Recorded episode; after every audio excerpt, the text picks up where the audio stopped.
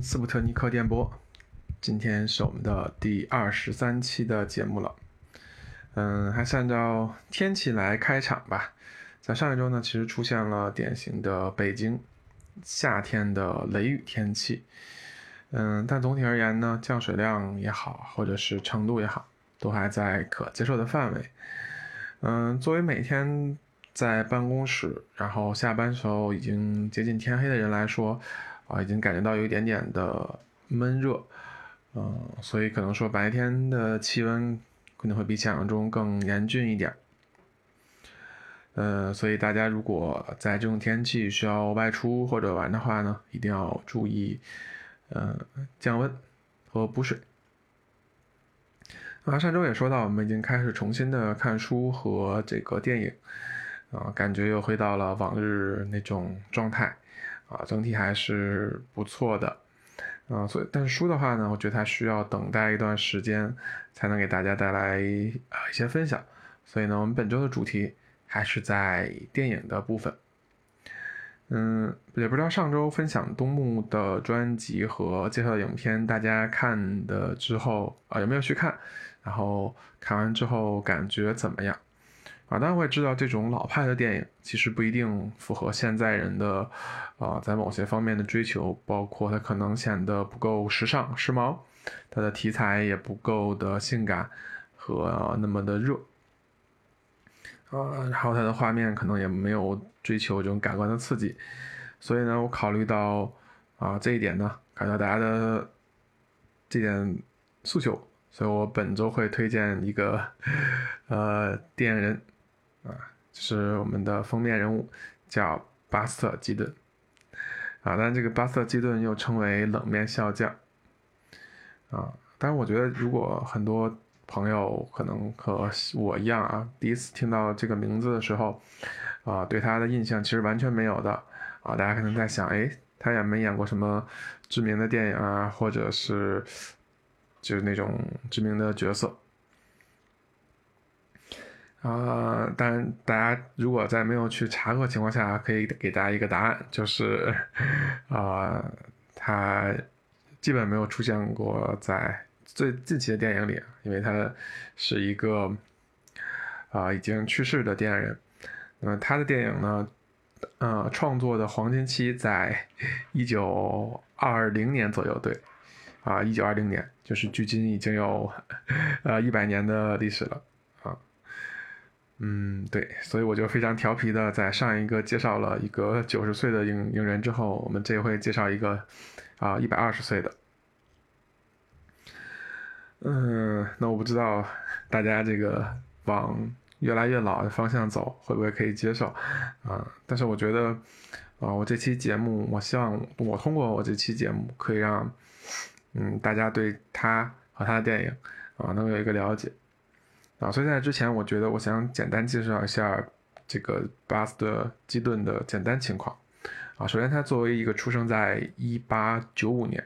的电影人，对一八开头的人，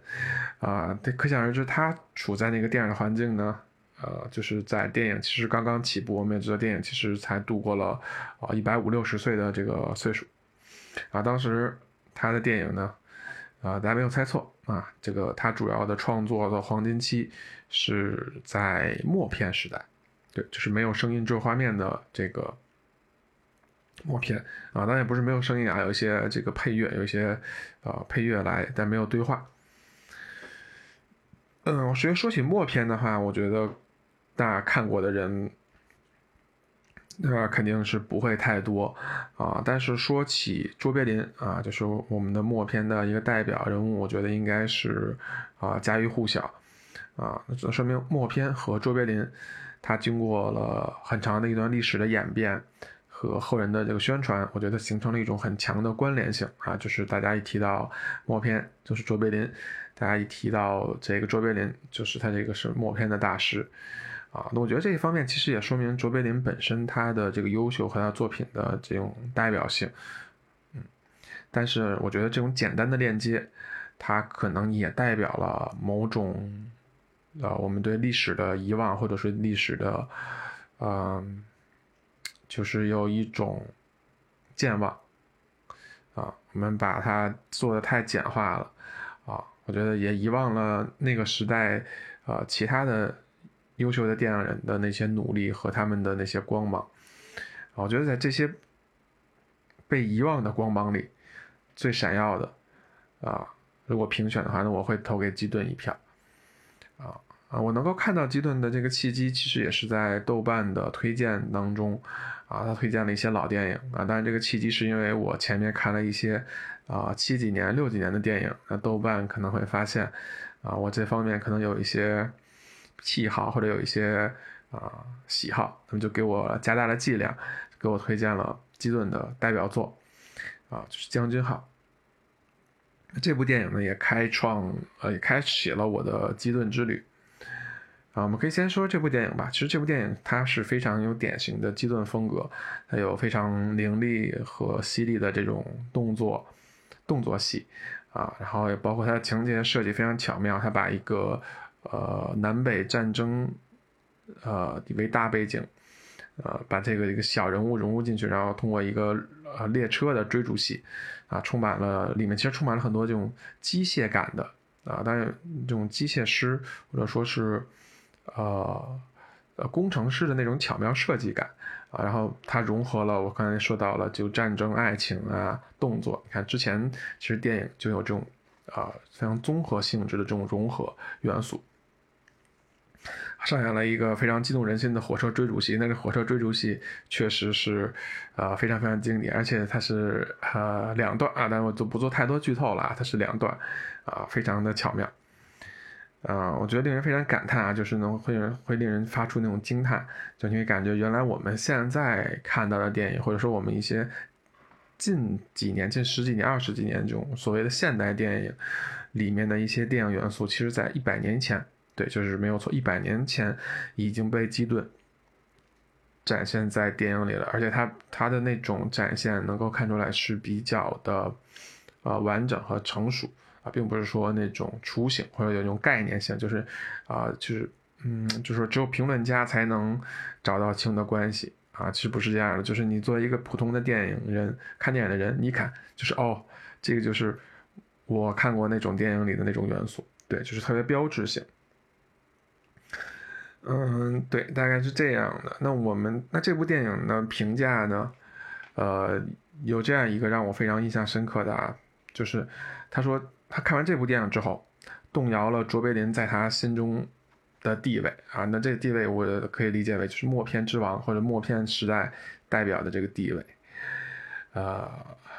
啊，当然我对这个评价的评价是啊，他说的完全没有错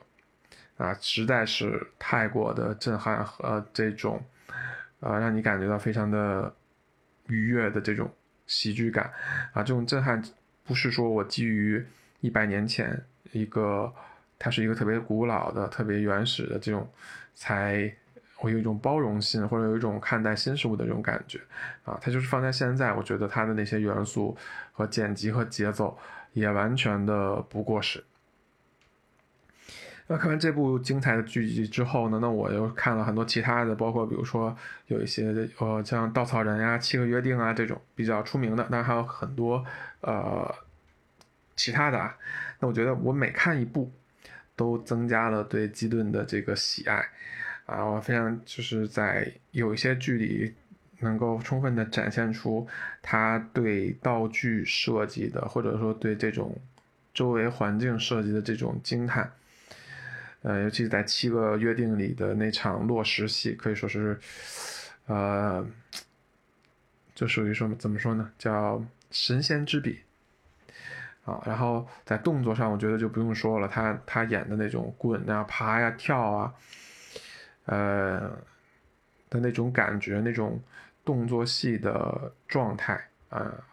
就是连成龙大哥在采访里都会说到，啊，就他其实看了很多基顿的这个作品，学了很多，啊，这个学了很多，其实并不是谦虚啊，很多人电影人可能是说谦虚，我就是哎，我我我学了这些学这些，然后其实网上。会有他们对比的剪，他们的影片剪辑对比，可以看到那种致敬啊、模仿啊，或者是借鉴，是无处不在的。嗯，那我一边补剧啊，但是他当他当时是一个非常高产的这个这个这个电影人，而且他当时拍了很多这种就是小的短剧，大概二十分钟，所以看起来也很快。我一边在追剧的时候，我一边去补了一部呃关于基顿的纪录片，它的名字也很直接，就叫做《了不起的基顿》。那这里面除了前面说的那些他优秀的作品来说呢，他我在里面聊到了很多关于他这个人的奇闻异事，啊，比如说他为什么会拥有这种啊杂技演员一般的这种灵活的身体啊和肢体的这种表现力啊，这种，呃，就是他其实很早就是不用替身做这种特技。啊，然后其实原因呢也很简单，就是人家的父母就是杂技演员啊，人就是吃这碗饭的，人从小大概几岁啊，四岁五岁就开始在台上混迹，然后表演各种杂技杂耍的这种环节，然后当时他们还是挺出名的一个组合，一个一个家庭组合，然后他们就在全美去这种呃旅呃。轮回演出吧，算是对。然后呢，他们当时最出名的节目呢，就是他的爸妈会在台上，啊，把他，呃，扔来扔去。对，就是在用各种方法抛来抛去啊，扔来扔去。啊，但这个行为 说来搞笑，就是这个行为其实在表演的时候，有时候被会被观众起诉啊，就是起诉的理由就是说他们的父母虐待儿童。但是他们起诉之后呢，法官或者当地的这种检察机构呢，查了半天法规也没有说找到一条规定说，啊父母啊禁止父母扔孩子，所以就不得不把他们释放了，啊啊，当然这个基顿本身他自己后来回忆也说，他说啊虽然我的父母经常就是在台上扔他，但他说他觉得他父母还是爱他的，然后呢这个。标志呢，就是呃，原因就是说，他说每次扔的时候，他的父亲和母亲呢，可能都会啊特别小声的说一句，说要收紧你的屁股，啊，这样就可以摔的会轻一点，啊，所以呢，可以说他是一个从小从台上摔到大的一个这么一个孩子，所以呢，呃，摔跤本身也成为了一个他的标签或者一个代表，可以看到他的电影里他的那种摔法啊，是非常的。呃，多种多样，就是，嗯，十八种摔，各种摔都有。嗯，当然，这个纪录片包括这些这个，呃，奇闻异事之外呢，当然也包括他说他介绍了他整个的创作生涯的一些低谷，包括他的中呃生涯的中后期，可能因为创作的不自由，他版权卖给了米高梅，啊，导致了他无法适应啊当时的那种创作的模式。可能就对预算呀，或者对这种他创作自由度是有一个限制，啊，然后他个人也经历了包括酗酒、离婚这种，啊，个人的变故，啊，当然我觉得最最个人的变故是一方面，那最惨烈的可能是说他生活的时代其实迎来了从，呃，默片时代到有声电影时代，然后再往后可能就是包括，呃，彩色电影时代。啊，那不断不断的这些时代的冲击是其实是非常的巨大的啊，这种巨大体现在，啊，可能在采访的时候，卓别林也说过一句话，说，呃，我们把每一件事情都做到了极致，啊，但是发现大家已经不需要我们了，对，大概这就是他们的一种感觉，其实也挺让人唏嘘的啊。那我觉得，呃，比较欣慰的事情是，其实在一九六零年左右吧。啊，当时是威尼斯电影节应该给他基顿颁了一个终身成就奖，他当时应该是在六十九岁的样子，对，六十九岁或者六十多岁，对。然后当时他获奖呢，说气氛是非常热烈的，然后当时的掌声有十分钟之久，啊，然后，呃，当时呢，你可以理解为，嗯，就是他。的电影其实已经大概度过了四五十年，啊，其实已经过了那个时代了，就是默片那个时代了。然后当时呢，因为这个终身成就奖也引发了一股，就是当时的叫基顿热，啊，就是大家又翻出来他的电影，然后惊叹，啊，原来在默片时代竟然有这样如此伟大的大师和精彩的电影和巧妙的构思在里面。然后当时在获奖语的时候，获奖时候，好像主持人还是评论家说了一句说，啊，但这句话现在看可能非常有这种预言性质啊。他说基顿的电影是不受啊时间和他所处时代或者说技术的这些限制啊。他说他们他们相信，即便过一百年，他的电影依然会受到人们的喜爱。呃，我想说的是，今天大概就是那些电影接近一百年的时候。呃，从这句话，从以前可能是略带一些啊奉承、浮夸、夸张，或者说是一种手法，到现在变成了一句描述句、陈述句，就是他的电影经过了一百年的时间，依然被大家所喜欢。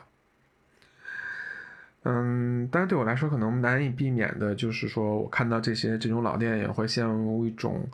呃，会有一种虽然它是喜剧吧，可能会有一种略微悲伤的感觉。然后到包括我看那些啊六几年或者是呃五几年的电影吧，啊，你看完之后你会发现那些鲜活的荧幕形象和他们背后的所代表的那些电影人啊，其实已经有的已经去世了，有的已经变得老到你很难把他们和他们年轻时候的样子啊联系起来。嗯，但而且你只能通过那些影像和回忆来做一个欣赏，而且你知道他们永远不会拍更新的电影来看啊，因为可能因此种种吧，啊，看老电影可能会有这种感觉，我不知道其他看过老电影的朋友会没有会有相同的感觉。嗯，那我想说的是，基顿的大部分。作品其实在国内都可以通过呃常规的视频网站可以看到啊，所以我在这里呢也非常的推荐大家可以找一些来亲身的感受一下啊，就是这个老电影的乐趣。我相信可能以前大家对默片的呃欣赏了解不多，但我希望嗯啊大家通过这个了解基顿，了解默片的黄金时代，就是当时的电影人。他们在做着什么样的事情，怎么样的努力，还是非常的不错的。所以，像在这里呢，呃，为基顿小小的打一个广告吧，向大家能够去呃感受一下，就是一百年前电影就能给人们带来何种的体验。这也说明了我们为什么热爱电影，我们为什么喜爱这种艺术的原因。嗯，好吧，这期节目我觉得就是以介绍这个我新爱上的电影、喜剧人，嗯没结束，然后希望嗯大家去感受的同时，呢，我们度过一个更加充实的一周，然后在希望在下一周的时候呢，我们可以和大家分享一些我最近看的书，结合一些生活当中的事情，啊，那已经有了一个小小的嗯构思。不知道会不会，啊，到时候会成什么样子？好吧，那，呃，夏天越来越热了，希望大家注意防晒，注意防暑。那我们度过一个凉爽的夏天，就感谢大家收看、收听，我们下期节目再见，拜拜。What you tried to say to me, how you suffered for your sanity. and how you tried to set them free. They would not listen, they're not listening still. Perhaps they never